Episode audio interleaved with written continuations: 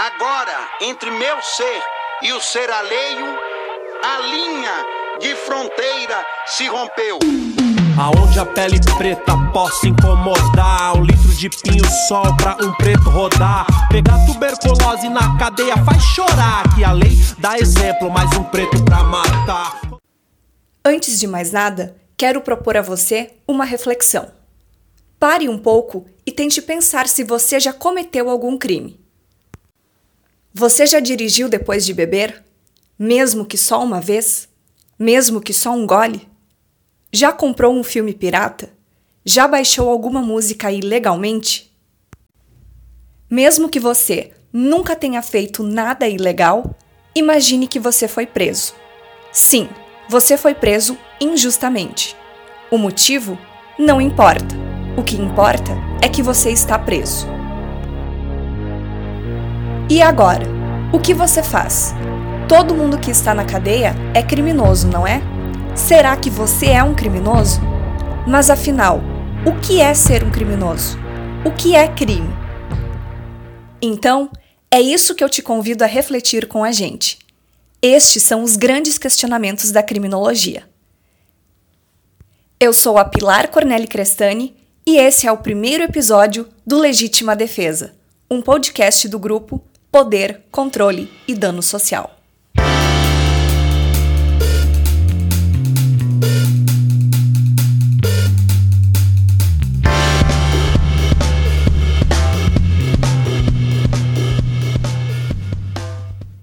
Existiram muitas maneiras diferentes de estudar e entender o que é crime na sociedade.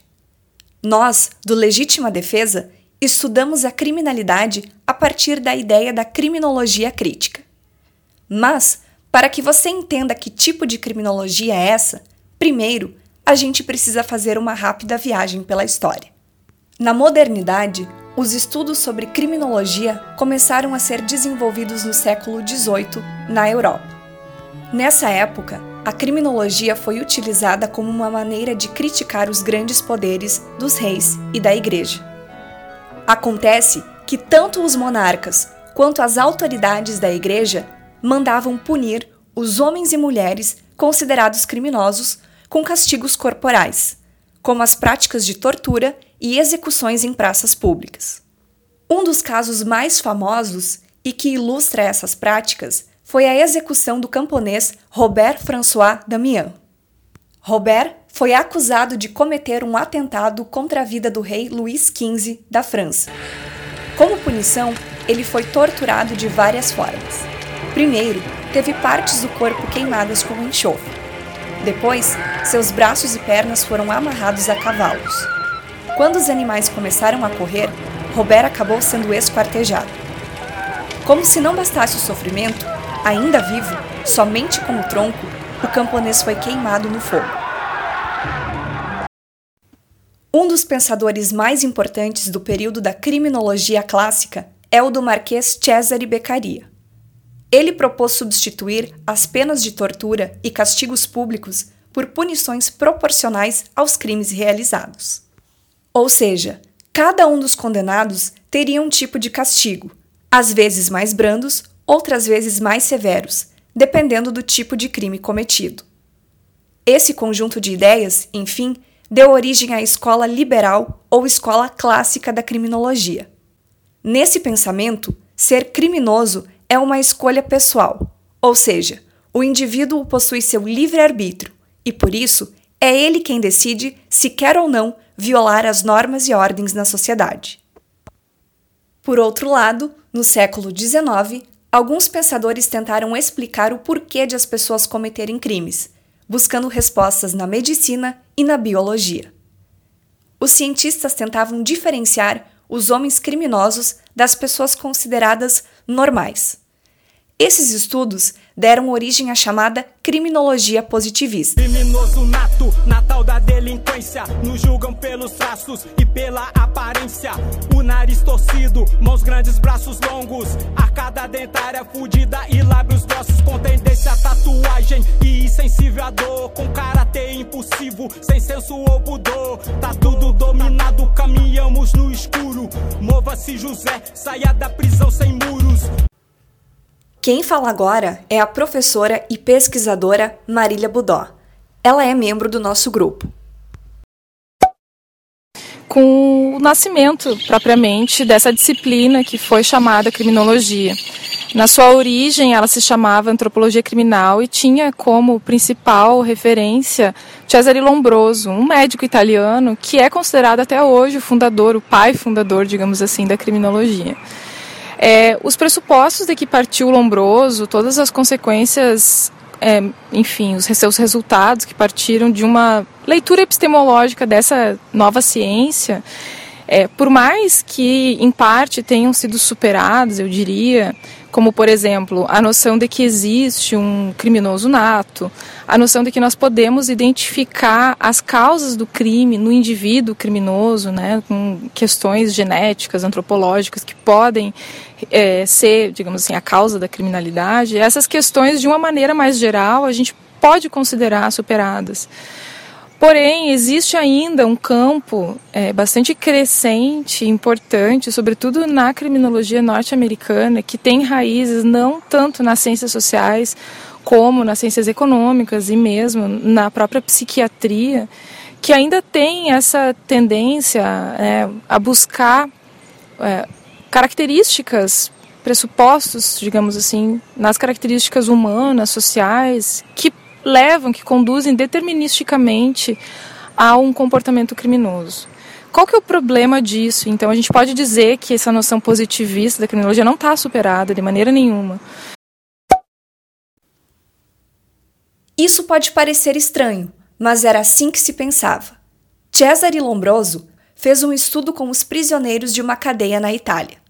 Ele media altura, tamanho da cabeça, tamanho dos membros, inteligência, presença de tatuagens. Tudo isso para traçar um estereótipo de um indivíduo criminoso. Porém, ele estudou apenas aqueles que o sistema prisional conseguia prender, ou seja, os mais vulneráveis da sociedade italiana, e que Lombroso passou a identificar como naturalmente criminosos. No Brasil, temos como exemplo desse pensamento Raimundo Nina Rodrigues, que era contra um código de penas igualitário para brancos, negros e mestiços, já que, segundo ele, os brancos seriam supostamente uma raça biologicamente superior e que deveria ser julgada de modo diferente. Se a gente busca, se a gente quer tentar comprovar quais são as causas da criminalidade, a gente precisa pensar que existem pessoas naturalmente criminosas. E existem pessoas que são diferentes de, de, digamos, pessoas criminosas são diferentes de pessoas que não são criminosas. Para eu poder estudar as causas da criminalidade. E o problema disso é que, para a gente tentar entender o que seriam pessoas criminosas, a gente acaba sendo dependente necessariamente das construções produzidas pelo próprio sistema de justiça criminal, que é ele próprio seletivo em todos os seus níveis, em todas as suas esferas. Seletivo no sentido de que busca, que recruta prioritariamente as pessoas que são mais vulneráveis a esse próprio sistema de controle dado por uma estrutura social que é racista, que possui uma série de estereótipos de gênero para pensar a vítima, para pensar o criminoso, e que, obviamente, acaba atingindo setores que já são considerados, é, digamos, mais vulneráveis dentro da própria sociedade. Finalmente, chegamos na criminologia crítica, que foi a ruptura com todas essas ideias. Ela surge na segunda metade do século XX, com a chamada virada criminológica, para enxergar o caráter desigual do direito criminal e o modo seletivo como age esse injusto sistema. A ideia central aqui é que não se pode compreender a criminalidade apenas investigando o funcionamento do cotidiano das agências do sistema penal, como a polícia, o Ministério Público, as prisões, já que elas repetem e reforçam aquilo que será considerado crime. O crime é fruto da política, ou seja, os responsáveis pela criação das leis que definem o que é um crime são justamente os políticos. Mas não é só isso. Os deputados e senadores são basicamente homens brancos e ricos. Para se ter uma ideia, de acordo com uma pesquisa de 2018 divulgada pelo Tribunal Superior Eleitoral, o TSE, dos 513 deputados e senadores eleitos, 385 se declararam brancos, 184 pardos, 21 pretos, 2 amarelos e apenas um indígena. Os negros, que representam mais da metade da população do Brasil, na Câmara, são somente 24,4% do total das autoridades. Dos 54 senadores eleitos, 40 se reconhecem como brancos, 11 pardos e 3 pretos. Com papiro de papel próprio, letra com sangue do olho de Horus. É que a indústria dá desgraça pro governo é um bom negócio. Vende mais remédio, vende mais consórcio. Vende até a mãe, dependendo do negócio. Montesquieu padece lotear a sua fé. Rap não é um prato onde cê estica o que cê quer. É a caspa do capeta, é o medo que alimenta a besta. Se três poder virar balcão, governo vira biqueira. Olhe, essa é a máquina de matar pobre. No Brasil, quem tem opinião Ou seja, é evidente a distância entre realidade do povo brasileiro daqueles que, em tese, representam a nossa população. E o cenário se repete quando falamos de juízes, promotores, delegados ou qualquer ator no sistema penal. Mas se o perfil daqueles que compõem os cargos políticos e decidem sobre as leis no Brasil segue um padrão, o mesmo acontece quando olhamos para dentro das prisões brasileiras. O preso no Brasil parece ter um rosto definido. É jovem, é negro e é pobre. As exceções são poucas. Segundo dados do Levantamento Nacional de Informações Penitenciárias de 2017, mais da metade da população carcerária do Brasil é formada por jovens entre 18 e 29 anos. 64% das pessoas encarceradas são negras e 95% homens menos de 1% dos presos tem curso de graduação. A criminologia crítica nos mostra que o sistema penal é desigual, seletivo e excludente, desde o momento de criar a lei até a hora de executar as prisões. As leis são criadas para privilegiar grupos sociais específicos, historicamente selecionados, e o sistema está treinado para julgar e punir as pessoas que não se encaixam nesse padrão. Geno Martins Felício foi flagrado furtando caixas de leite na rua Rio Verde, aqui no setor Guanabara. Ele foi conduzido ao décimo distrito policial, onde foi preso no artigo 155, furto qualificado. Em patrulhamento pelo Jardim Guanabara 1, avistamos esse meliante em atitude suspeito e quando ele viu a equipe, ele o mesmo correu adentrando a um lote baldio, onde a equipe deslocou, encontramos o mesmo escondido atrás do muro. A Justiça Federal mandou soltar os quatro acusados de envolvimento no transporte de quase meia tonelada de pasta base de cocaína num helicóptero da família Perrella, interceptado no Espírito Santo. A aeronave foi apreendida numa fazenda no município de Afonso Cláudio, na região serrana, em novembro do ano passado. Serão soltos o piloto, o copiloto e os dois homens que teriam descarregado a droga. Eles foram denunciados por tráfico e associação para o tráfico, mas agora vão responder em liberdade. Também responde ao processo o dono da fazenda, mas ele não estava preso. O deputado mineiro Gustavo Perrella, sócio da empresa dona do helicóptero, não foi citado na denúncia. Assim, fica mais fácil entender o que significa a seletividade estrutural. Existem certas classes, gêneros e raças que sofrem diariamente com a perseguição de um sistema penal, revelando assim a dinâmica de poder e conflito entre diversos grupos da sociedade. Isso porque vivemos em uma sociedade capitalista, que se desenvolveu em um contexto de colonização, escravidão e patriarcado. Estruturas essas que se repetem e influenciam o processo de criminalização até os dias de hoje. Basicamente, os direitos são para todos, mas é evidente que vivemos uma estrutura social em que alguns grupos são privilegiados em detrimento de outros.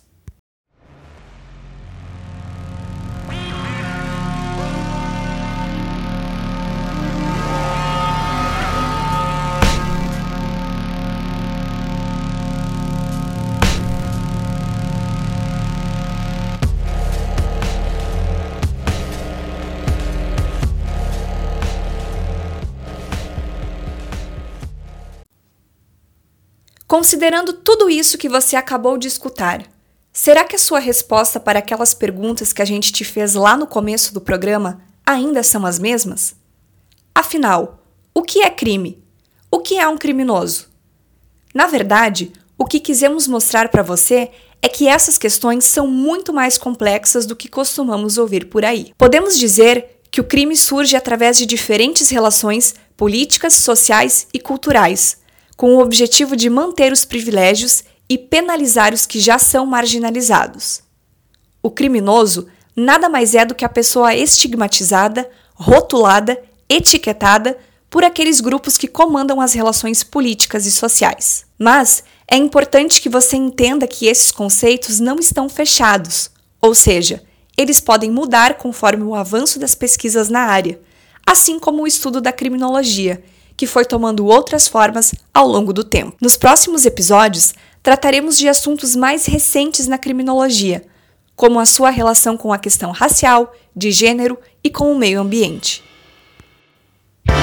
Eu sou a Pilar Corneli Crestani e esse foi o Legítima Defesa, um podcast do grupo Poder, Controle e Dano Social do curso de Direito da UFSM. Na descrição desse áudio, você encontra referências que nos ajudaram na produção deste episódio. Até o próximo programa.